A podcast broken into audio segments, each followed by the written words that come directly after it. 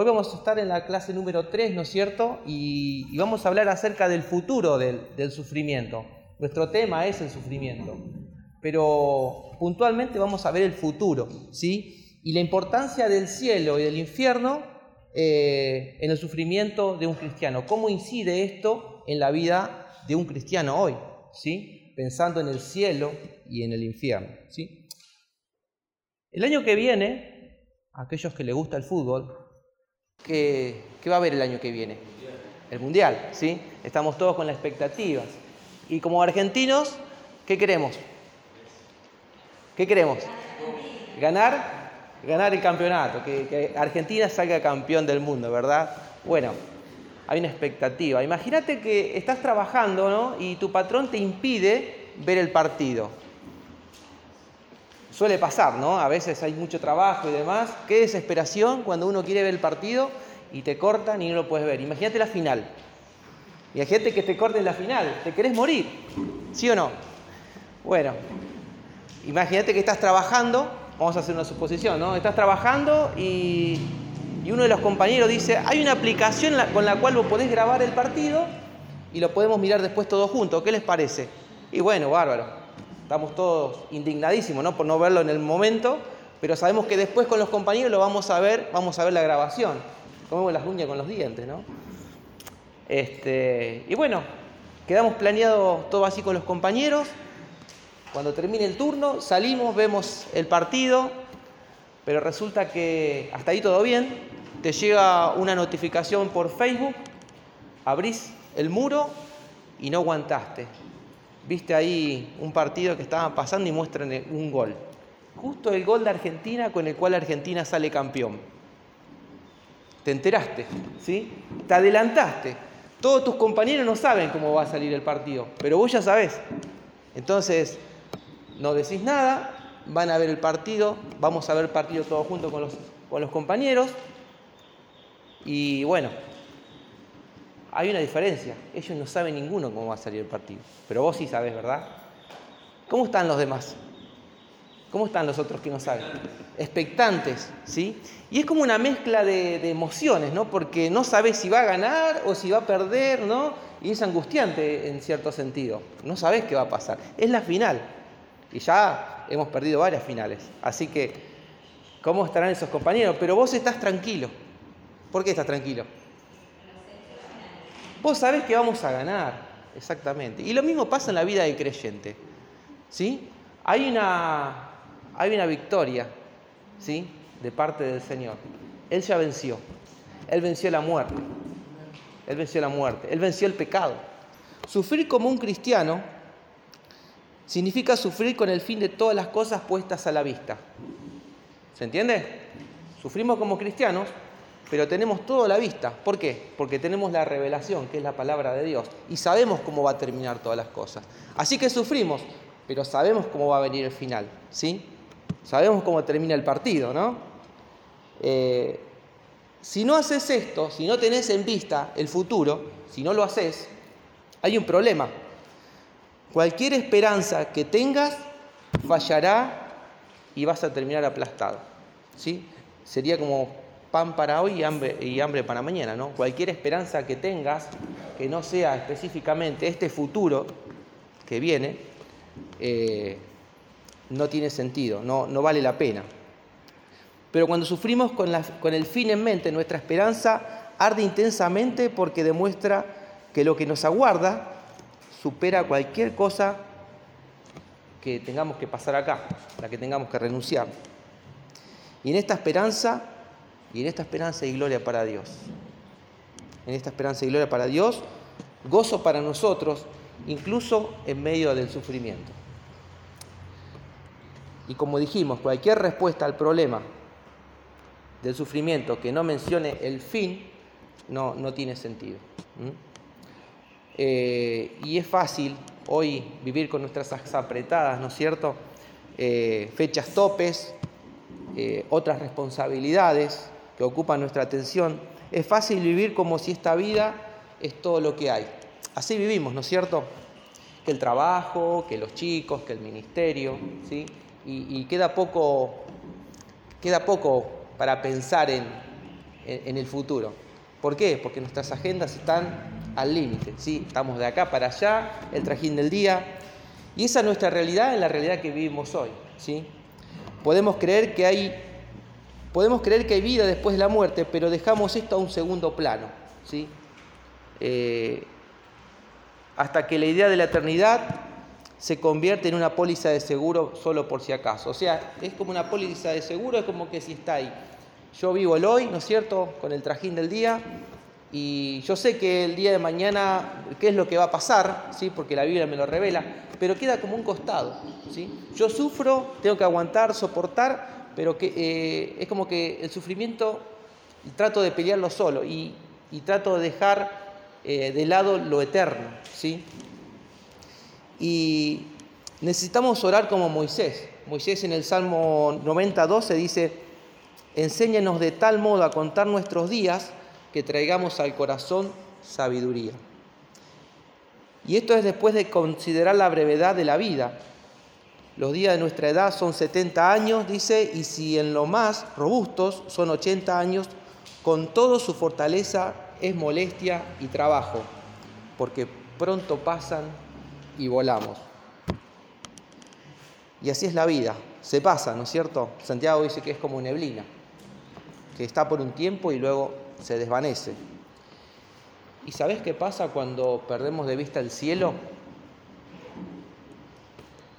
Los dejo pensando. ¿Qué pasa cuando perdemos de vista el cielo? Se pierde la esperanza. Se pierde la esperanza. Se pierde el gozo.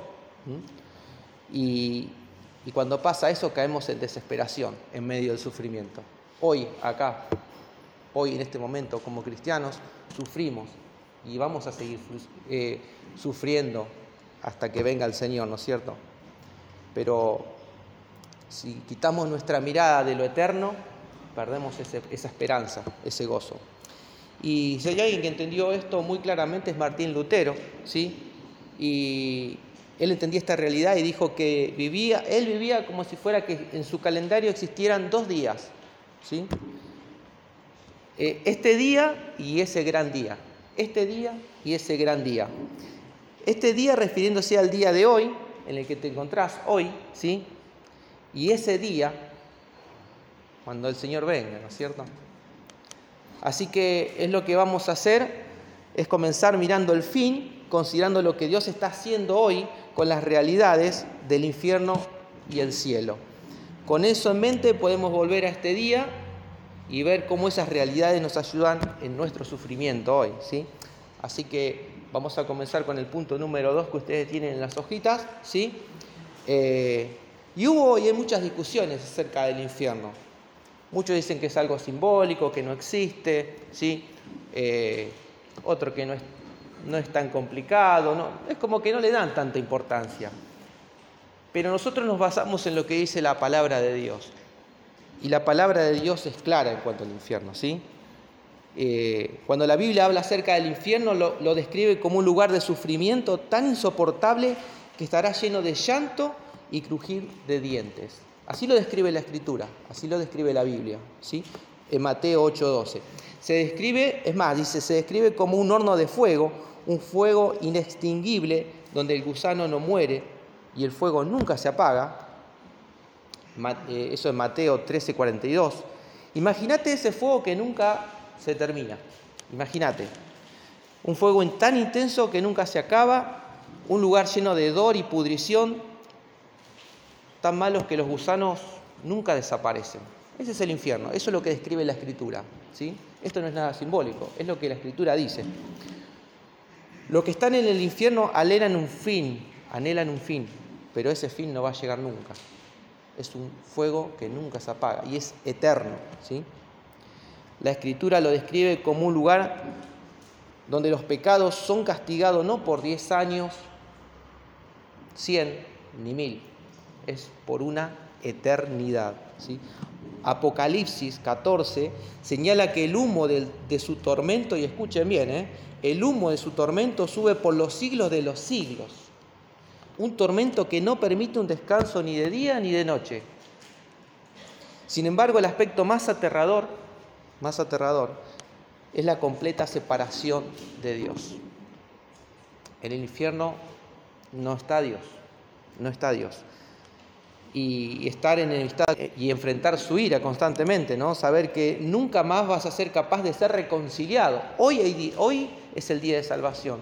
Hoy tenés tiempo de reconciliarte con Dios. Cuando estés allá, en ese lado, no va a haber más oportunidades. ¿sí? Imagínate ese momento, imagínate ese momento en el infierno, donde la gente anhela ya que se termine todo, pero eso no llega. Y no va a tener posibilidad de reconciliarse, nunca más, nunca más. Y no porque lo diga yo, ni porque lo diga la iglesia donde nos congregamos, es porque lo dice la Escritura. Fíjense y los invito a que busquen en 2 de Tesalonicenses 1.9. 2 de Tesalonicenses 1.9. Dice así la palabra de Dios los cuales sufrirán pena de eterna perdición, excluidos de la presencia del Señor y de la gloria de su poder. ¿Sí? Los cuales sufrirán pena de eterna perdición, excluidos de la presencia del Señor y de la gloria de su poder.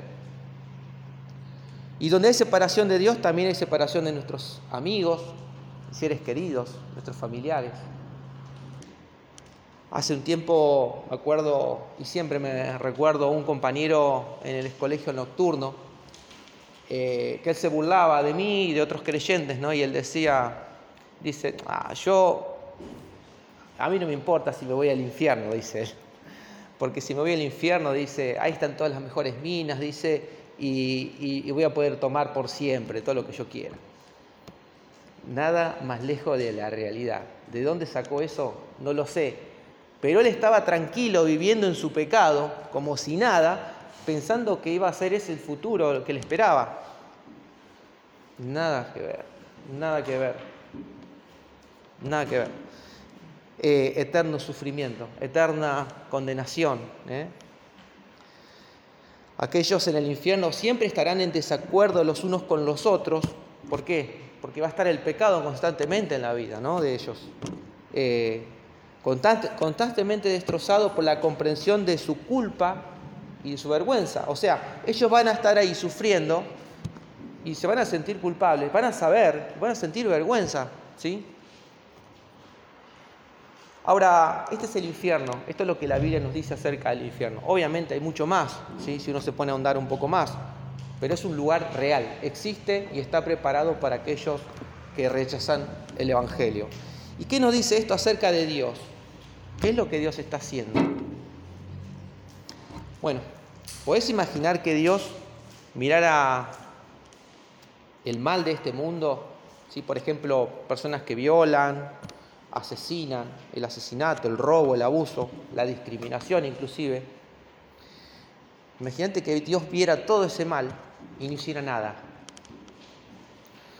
Si hiciera eso no sería un Dios bueno, no sería un Dios justo. ¿sí? Es más, sería un Dios tirano y perverso. Pero ¿saben qué? La Biblia dice que Dios no es indiferente al pecado y el infierno sirve como evidencia de ello. Dios, no es que el pecado pasa desapercibido para Dios. Y el infierno da evidencia de ello. ¿Por qué? Porque Él es bueno y justo y castigará cada pecado, como lo dice en Éxodo 34. ¿sí? No dará el culpable por inocente. El culpable va a ser castigado. Nada se esconderá bajo la alfombra, nada. Nunca Dios será el juez malvado que acepte soborno, que muestre parcialidad o sentencie un veredicto equivocado. No. Ahora, ok, si eso es lo que Dios hará ese día, ¿qué importancia tiene para cómo nosotros vivimos el hoy? El vos, vos y yo. ¿Qué, importancia tiene eso? ¿Y qué diferencia hace en medio de nuestro sufrimiento? Y eso nos va a llevar al tercer punto que ustedes tienen en su hojita, ¿sí? O sea, este día y el infierno. Este día y el infierno. Imagínate a alguien contra quien se haya cometido un pecado injustamente. ¿sí? Puede ser una, persona que lo hayan acusado de algo injustamente, eh, alguien que haya sentido algún abuso, injustamente, ¿no? Son cosas, eh, o alguien que ha sido robado, este, no sé, esas cosas suelen pasar, ¿no es cierto? Sufrir injustamente. eh, en, cualquiera de en cualquiera de estos escenarios, ¿qué anhela esa persona? ¿Qué anhela esa víctima? Un abuso, por ejemplo. ¿Qué anhela? Justicia, ¿verdad? y ese anhelo es bueno. ¿Por qué? Porque eso es algo de parte de Dios, ese anhelo por justicia. El problema es que cuando uno anhela esa justicia, muchas veces quiere tomar venganza. ¿sí? Y el problema es que la venganza nunca fue una carga para, para cual nosotros, vos y yo, fuimos diseñados. ¿Por qué? Porque es una carga muy pesada. Cuando vivís como si la, venganza, si la venganza dependiera de vos, el deseo de justicia te puede consumir. No podés perdonar porque capaz que si lo haces la persona se sale con la suya, ¿no es cierto? Y así eh, la ira y el resentimiento, resentimiento perdón, comienzan a crecer dentro tuyo hasta que terminás amargado. ¿Conoces, ¿Conoces personas amargadas? Puede ser por esto, porque cuesta soltar, ¿no es cierto? Eso que hay en su corazón arraigado allí. Por eso están amargados. Les cuesta perdonar. Para quienes se encuentran sufriendo bajo esta carga, Dios viene misericordiosamente y ofrece quitarla de sus hombros y llevarla Él por ellos. Leemos en Romanos 12, no paguéis a nadie mal por mal, procurad lo bueno delante de Dios, de, perdón, de todos los hombres. Si es posible, en cuanto dependa de vosotros, estad en paz con todos los hombres. Y dice, no os vengáis vosotros mismos, amados míos, sino dejad lugar, dejad lugar a la ira de Dios. ¿Mm? Es claro, dice el Señor, mía es la venganza, yo pagaré, dice el Señor. Al ver el cuadro bíblico del infierno, puedo confiar en la venganza, en la venganza de Dios. ¿Sí? Al ver el cuadro bíblico acerca de, del infierno, puedo confiar en la venganza de Dios. Dios va, a juzgar, Dios va a castigar el pecado. ¿Sí? ¿Ok? Y yo soy consciente de eso. Y puedo descansar en eso. ¿sí? Pero más que eso todavía, más que eso todavía. Ahora puedo vencer el mal haciendo el bien a esa persona. Claro que sí. Cuando veo el infierno por lo que es, en verdad, no quiero deseárselo ni a mi peor enemigo. ¿De qué manera puedo hacerle el bien a mi enemigo? Puedo predicarle el Evangelio. Puedo mostrarle eh, que yo tengo a Cristo, ¿no es cierto? En mis actitudes. Eh, vivir el Evangelio para con esa persona. Y si es posible, predicarle el Evangelio. Y quién sabe si el Señor lo salva y vos podés ser instrumento para que Dios lo salve. Ahora que Cristo ha venido, Dios puede ser absolutamente justo y todavía perdonar a los pecadores. Él puede, como escribe Pablo en Romanos 3, ser justo y el que justifica. Él puede ser el justo y el que justifica. ¿Cómo funciona eso? Bueno, cuando una persona se rehúsa, y escuchen bien, cuando una persona se rehúsa a arrepentirse de su pecado y creer en Cristo, se enfrenta a qué? A la ira de Dios. ¿sí? Y, y así es como llega la venganza y se preserva la justicia de Dios. Dios lo va a juzgar. Dios va a juzgar el pecado. ¿Por qué? Porque rechaza la justicia de Dios, rechaza a Cristo, rechaza el Evangelio. Ahora, ¿qué pasa si esa persona sabe que se reconoce pecador? ¿Qué pasa si esa persona se arrepiente de sus pecados y cree en Cristo? La venganza de Dios, Dios se va a vengar igual, ¿sí?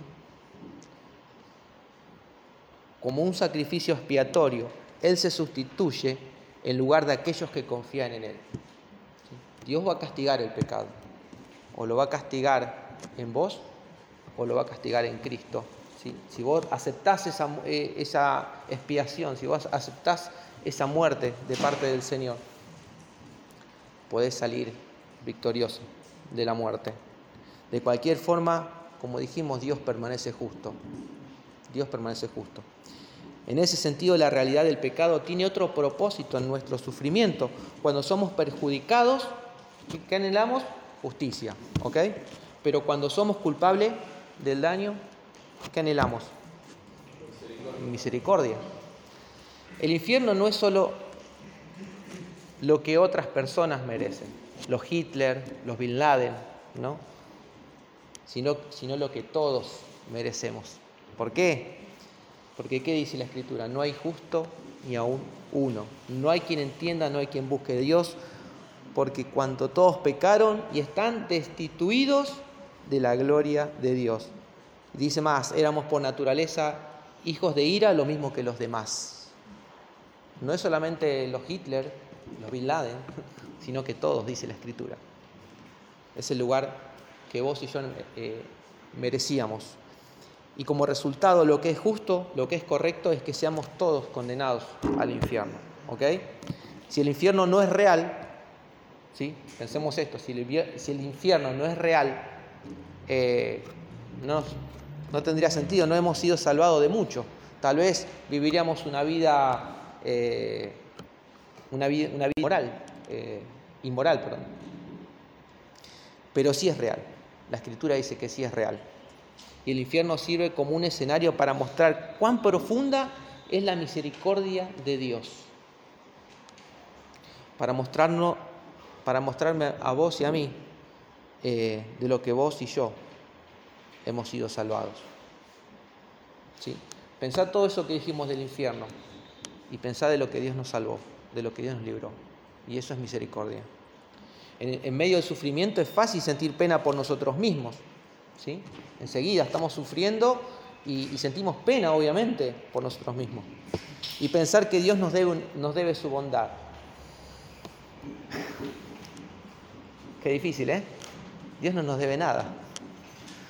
El otro día miraba en Facebook un muchacho que, entre comillas, cristiano, había posteado algo, ¿no? Que nos merecemos un milagro de parte de Dios. Nos merecemos un milagro de parte de Dios. No nos merecemos nada. Si hay algo que nos merecemos es el infierno. Y ahí vemos la misericordia de Dios, ¿no? Olvidamos lo que merecemos por causa de nuestro pecado. Y cuando no somos agradecidos, cuando vos y yo no somos agradecidos, el sufrimiento se vuelve insoportable. Nos descuidamos, miramos para otro lado. No obstante, mientras más apreciamos la misericordia de Dios, más podremos dejar de enfocarnos en nosotros mismos y tener una perspectiva eterna de las cosas. ¿sí? Dejo de enfocarme y empiezo a enfocar en, lo eterno. En ese sentido, incluso cuando no entendemos lo que Dios está haciendo, podemos descansar en la verdad de que, Dios es bueno. Y esa esperanza es la que nos permite avanzar. Dios es bueno. Si bien estoy sufriendo, esa verdad nunca cambia. Dios es bueno. Vamos a ir al cuarto punto. Ahora, el cuarto punto es ese día y el cielo. En ese día del juicio Jesús separará, dice, las ovejas de los cabritos y a los justos de los injustos. Cuando la Biblia habla del cielo, lo describe como un lugar donde no hay más sufrimiento. Y anhelamos no sufrir más. Así leemos en Apocalipsis 21. Dice Apocalipsis 21, ya al final de Apocalipsis, ¿no? He aquí el tabernáculo de Dios con los hombres, y Él morará con ellos, y ellos serán su pueblo, y Dios mismo, Dios mismo, estará con ellos como su Dios. Enjugará Dios toda lágrima de los ojos de ellos, y no habrá muerte, ni habrá más llanto, ni clamor, ni dolor, porque las primeras cosas pasaron. Precioso. Una imagen preciosa si te pones a pensar. No habrá más reumas, cáncer, ¿eh? no habrá brazos que no funcionen, ojos que no vean, no habrá más tristeza. Ese es el cielo. Dice más, eh, recibiremos cuerpos nuevos que nunca se romperán, desgastarán o se enfermarán. Es decir, chau COVID. chau COVID, chau enfermedad y, hay más todavía. Si fuera esto nada más, esto es lindo, si uno piensa, ¿no es cierto? Pero hay más. No es solamente eso, hay más. No habrá más pecado con el cual luchar. ¡Wow! No más culpa ni vergüenza de pasados rotos. Estaremos con nuestros amigos, familiares que han creído en Cristo. Ya quiero estar ahí. y nuestras relaciones serán sin envidia, ¿sí? porque si bien estamos acá y no existe la iglesia perfecta, a veces entre nosotros como hermanos también tenemos roces, ¿ok? Pero allí ya no va a haber más roces. Ahí esto va a ser, va a ser un amor perfecto, perfecto. No va a haber envidia, rivalidad y competitividad. En cambio habrá un amor perfecto. Cada persona cuidará de la otra y será capaz de confiar completamente. Y queda más, queda más todavía. Y lo mejor, ¿sí? yo diría la frutilla del postre. El cielo se describe como el lugar donde habitaremos con Dios y seremos perfectamente felices y satisfechos en Él. Felices y satisfechos en Él. Es imposible detallar cuán asombroso va a ser eso. Ahora pensá eh, en un placer que puedas imaginar en este momento, en la vida. ¿sí? Dios es infinitamente mucho mejor. Lo que vos puedes pensar, un placer que tengas hoy acá en la vida, Dios es mucho, mucho mejor, infinitamente mucho mejor. Cada bien que vos disfrutes en esta vida es un señal del bien supremo de Dios. El cielo, o sea, Él, Él, Dios, es lo increíble acerca del cielo. Si el cielo fuera un lugar para evitar el infierno, cantar cánticos y sentarse en una nube, ¿no? Como muchos describen, tocando un arpa, ¿no? Y todas esas comodidades, eh, eso sería algo aburrido. Pero nunca, nunca sondearemos las profundidades de la belleza, la majestad y la maravilla de quién es Dios. Hay mucho más. O sea, no nos alcanza, no nos alcanza la eternidad para terminar de conocer a, nuestro Dios. ¿sí? Tenemos trabajo hoy en día, a través de las escrituras poder escudriñarla y poder conocerle, pero tengamos 80, 90 años y más seguir y seguir estudiando no nos va a alcanzar. Y la eternidad no nos va a alcanzar. Cuán profundo es nuestro Dios. Él nos va a dejar sin aliento, hermanos, una y otra vez. Él va, lo hace hoy, imagínate en la eternidad. Entonces, ¿qué nos enseña el cielo acerca de Dios y qué está haciendo? Bueno, si el infierno nos muestra la bondad y la justicia de Dios, como dijimos, ¿sí? y su misericordia, el cielo nos muestra la gran gracia y la misericordia de Dios. El cielo no es lo que ninguno de nosotros merece, ¿sí? Y quisiera que podamos meditar en eso. No es algo que vos te merezcas. Yo no me lo merezco. Pero es real, existe, y es real, existe. Y va más allá de nuestra imaginación. No lo merecemos, pero existe para vos y para mí. Es pura misericordia. De modo que si esto es, si esto es cierto acerca de Dios, ¿qué diferencia hace esto en medio de nuestro sufrimiento hoy? Porque hoy estamos sufriendo, ¿sí? Hoy estamos, a veces pasan cosas que, que son difíciles de, digerir, ¿no es cierto? Pero ¿qué, ¿qué diferencia hace pensar en esto eterno? ¿De qué manera debería afectar cómo vivimos hoy en día, vos y yo? Vamos al quinto punto. ¿sí? Este día, hoy, y el cielo. Este día y el cielo. Por un lado nos recuerda que hay un final para el sufrimiento. No durará para siempre el sufrimiento, ¿sí? Sin esperanza, el sufrimiento nos aplastará en la, desesperación. Ya lo dijimos. Pensar en el sufrimiento que soportamos por nuestros cuerpos, ¿sí? Desde que el pecado entró en la escena, nuestros cuerpos han sufrido, ¿sí? con la enfermedad, con nuestra vejez, con la descomposición. Pero la esperanza que tenemos es que estos cuerpos hoy ¿sí? Eh, son solo temporales. En el cielo, en el cielo nuevo y en la tierra nueva, nuestros cuerpos serán hechos nuevos. Los invito a leer Filipenses capítulo 3 en sus Biblias y, vamos a hablar de, estos, de esta, de nueva, nueva tierra, este nuevo cielo y también acerca de, lo que va a ser nuestra vida allí. Filipenses 3, verso 20-21 dice, mas nuestra ciudadanía, dice Pablo, está en los cielos, de donde también esperamos al Salvador, al Señor Jesucristo, el cual transformará el cuerpo de la humillación nuestra para que sea semejante al cuerpo de la gloria suya por el poder con el cual puede también sujetar a sí mismo todas las cosas. Un nuevo cuerpo. Y ninguna otra religión, ninguna otra filosofía promete esto. Un nuevo cuerpo, una nueva vida. Muchos piensan en la reencarnación, que vas a aparecer como un animal, lo que sea. No. Dios, eh, Dios preparó cuerpos nuevos para aquellos que han creído en Él. ¿sí? Eh, otro beneficio de la realidad del cielo para el sufrimiento es que nos señala nuestra más grande esperanza. Y nuevamente lo repetimos y lo reiteramos. Esa esperanza es estar con Dios. Nuestro sufrimiento nunca es en vano. Jonathan Edwards describió el cielo, escuchen, ¿eh? como un lugar donde todos estarán profundamente satisfechos. Tendrán una copa y su copa rebosará. Algunos tendrán un dedal, otros un vaso, otros una, cubeta de cinco galones, pero todos tendrán una copa llena. Chiquita, grande, mediana, pero todos van a tener una copa, una copa llena. ¿Qué diferencia hace el tamaño de la copa? Los invito a, leer 2 de Corintios, capítulo 4, versos 17 y 18. Y dice Pablo, 2 de los Corintios 4, 17, escuchen, porque esta leve tribulación, yo leo esto muchas veces, ¿no? Esta leve tribulación, y pienso en Pablo, ¿no? Como los azotes, el naufragio, el hambre, la desnudez, no sé, cuántas cosas, ¿no? Pero fíjense cómo lo describe Pablo, esta tribulación. Leve.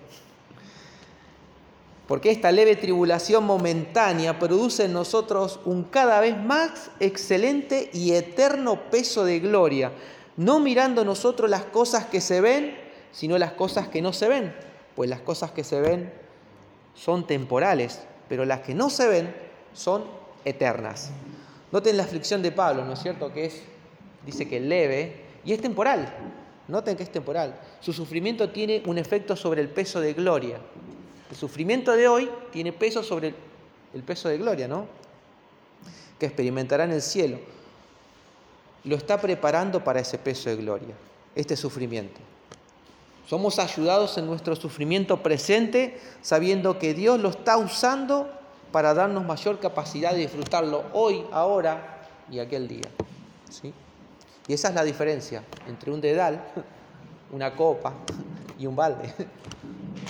Dios nos está preparando. Nuestro anhelo por Dios puede ser la función más importante de la realidad del cielo en nuestro sufrimiento. ¿sí? Lo vuelvo a repetir. Nuestro anhelo por Dios, no sé cuánto anhelás a Dios, pero nuestro anhelo por Dios puede ser la función más importante de la realidad del cielo en nuestro sufrimiento. Si Dios es nuestro mayor tesoro, el sufrimiento que una vez parecía una montaña insuperable se convierte en un obstáculo. Eso no quiere decir que ya no dolerá más, solo que no vamos a mirar nuestras circunstancias de hoy para satisfacernos, sino que en qué nos vamos a enfocar? En Dios. ¿Sí? Considera las palabras de Pablo en Filipenses 3:8 y dice Pablo, y ciertamente aún estimo todas las cosas como pérdida por la excelencia del conocimiento de Cristo Jesús, mi Señor, por amor del cual lo he perdido todo y lo tengo por basura para ganar a Cristo. Su presente amor, su presente amor por Cristo y la esperanza de estar un día con Él serán intocables. Eso no se puede tocar podría estar consumiéndose por fuera, Pablo, pero renovado por dentro. A nadie le preocupa la basura, ¿no? Que se la roben o que se la arruine la basura. Esto es nada, nada. Y por último, vamos al punto 6, ¿no? Cultiva una perspectiva eterna. ¿Y qué es lo que podemos hacer para crecer en esto? Cultivar, ¿no es cierto?, esto de de tener esa perspectiva eterna. Bueno, algunas cositas, ¿no? Primeramente leer la palabra de Dios, ¿sí? Por ejemplo, Apocalipsis 4, 5, si los que toman nota, ¿sí? Apocalipsis 4 al 5, esta semana estuve leyendo, precioso, precioso. esas imágenes, ¿sí? Es sentarse, leer eso y, meditar en, eso. Esas imágenes preciosas que presenta Apocalipsis. ¿eh? Apocalipsis 4 al 5, y 21 y 22. Dos, cuatro capítulos hermosos, hermosos, hermosos. Los invito. O podés meditar en el Salmo 2. Dice que el Señor se ríe, se burla de aquellos que buscan descarrilar su programa. Nuestro futuro está seguro. Y fíjense, termina el verso 12. El, el, verso 12 del Salmo 2 dice, honrad al Hijo para que no se enoje y perezcáis en el camino, pues se inflama de pronto su ira. Bienaventurados, bienaventurados todos los que en Él confían. Eh, puedes reflexionar también sobre 1 Corintios 15, donde también nos habla de un nuevo cuerpo, de un revestimiento de un nuevo cuerpo. ¿sí? ¿Sí? Primera, Corintios, primera Corintios 15. ¿sí? Hay muchos pasajes más, pero estos pasajes me parece que son hermosos para poder meditar en lo eterno. ¿sí? Bueno, otra de las cosas también que te pueden ayudar es orar, obviamente. Orar por un corazón sabio para contar los días correctamente, como dice Salmos 90 examina tu agenda. ¿Estás tan ocupado que, te enfoque, que tu enfoque está siempre en el, hoy, en el ahora? ¿Tantas cosas? ¿Mm? ¿Cómo está tu agenda? Necesitas parar seguramente y, y meditar un poquito, ¿no? Orar por un corazón que esté profundamente satisfecho. Esto es algo que debiéramos hacer, ¿no? Estar satisfecho. Y a veces no lo estamos, hermanos no lo estamos. estamos tan preocupados, tan preocupados. Y sufrimos tanto muchas veces, pero nos estamos desenfocando de lo más importante. Otra de las cosas que podés hacer para pensar en lo eterno también es buscar algún libro acerca de este tema. Hay buenos libros, ¿sí? Tenemos una biblioteca, seguramente si le preguntamos a César, Mariela, ellos nos van a poder guiar, ¿sí? Eh, o podés adquirirlo, ellos también están en el tema de, de eso, ¿no? en Teo libros ¿no? que puedan adquirir. Le pueden preguntar a, Ernest, a Dardo también, algún libro puntual que nos hable de, esta esperanza gloriosa. ¿no?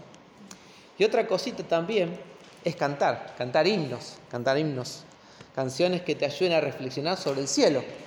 Este, seguramente a alguno se le viene a la cabeza alguno, Jonathan y Sara Jerez, ¿no? esa canción tan Ciudad de Dios, preciosa. Se me pone la piel de gallina muchas veces cuando pienso en eso, ¿no? Bueno, esas canciones así nos ayudan a pensar y enfocarnos en lo eterno. Eh, para su gloria también tiene una canción hermosa que dice Cristo volverá. Cristo volverá. Hay una canción que se llama Bien el Día, varios intérpretes la cantan. Glorioso Día también de Casting Crown, también traducida al español. Y yo busqué acerca de hoy no, no noté bien el nombre, Carrie es el nombre de una mujer que escribió un himno, ¿sí? Eh, e, era una mujer con cinco hijos, muy, muy ocupada, ¿sí? pero no me la imagino componiendo. Dice que más de mil himnos compuso esta mujer, cinco hijos. Yo me imagino, revolviendo la olla con un hijo acá, pero ella pensando eh, en el Señor, ¿no? Constantemente. Y yo quería compartir uno, un, himno que ella escribió, ¿sí? Eh, capaz que alguno lo escuchó. Eh, no, no, no tengo la voz para cantarlo, pero se llama En presencia estar de Cristo. ¿Alguno lo escuchó alguna vez? Yo voy a leer, lo voy a leer y imagínense esto, ¿no? En presencia estar de Cristo, ver su rostro, ¿qué será? ¿Qué será? ¡Wow! Cuando al fin, cuando al fin en pleno gozo mi alma le contemplará la segunda estrofa dice, solo tras oscuro velo hoy le puedo aquí mirar. Más allá, perdón, más allá pronto viene el día que su gloria ha de mostrar. Cuánto gozo habrá con Cristo cuánto, cuando no haya más dolor, cuando cesen los peligros y ya estemos en su amor, cara a cara. Cuán glorioso ha de ser así vivir, ver el rostro de quien quiso nuestras almas redimir y, el coro que es precioso el coro. Cara a cara espero verle más allá del cielo azul, cara a cara en plena gloria, yo veré al Señor Jesús. Que Dios bendiga su palabra.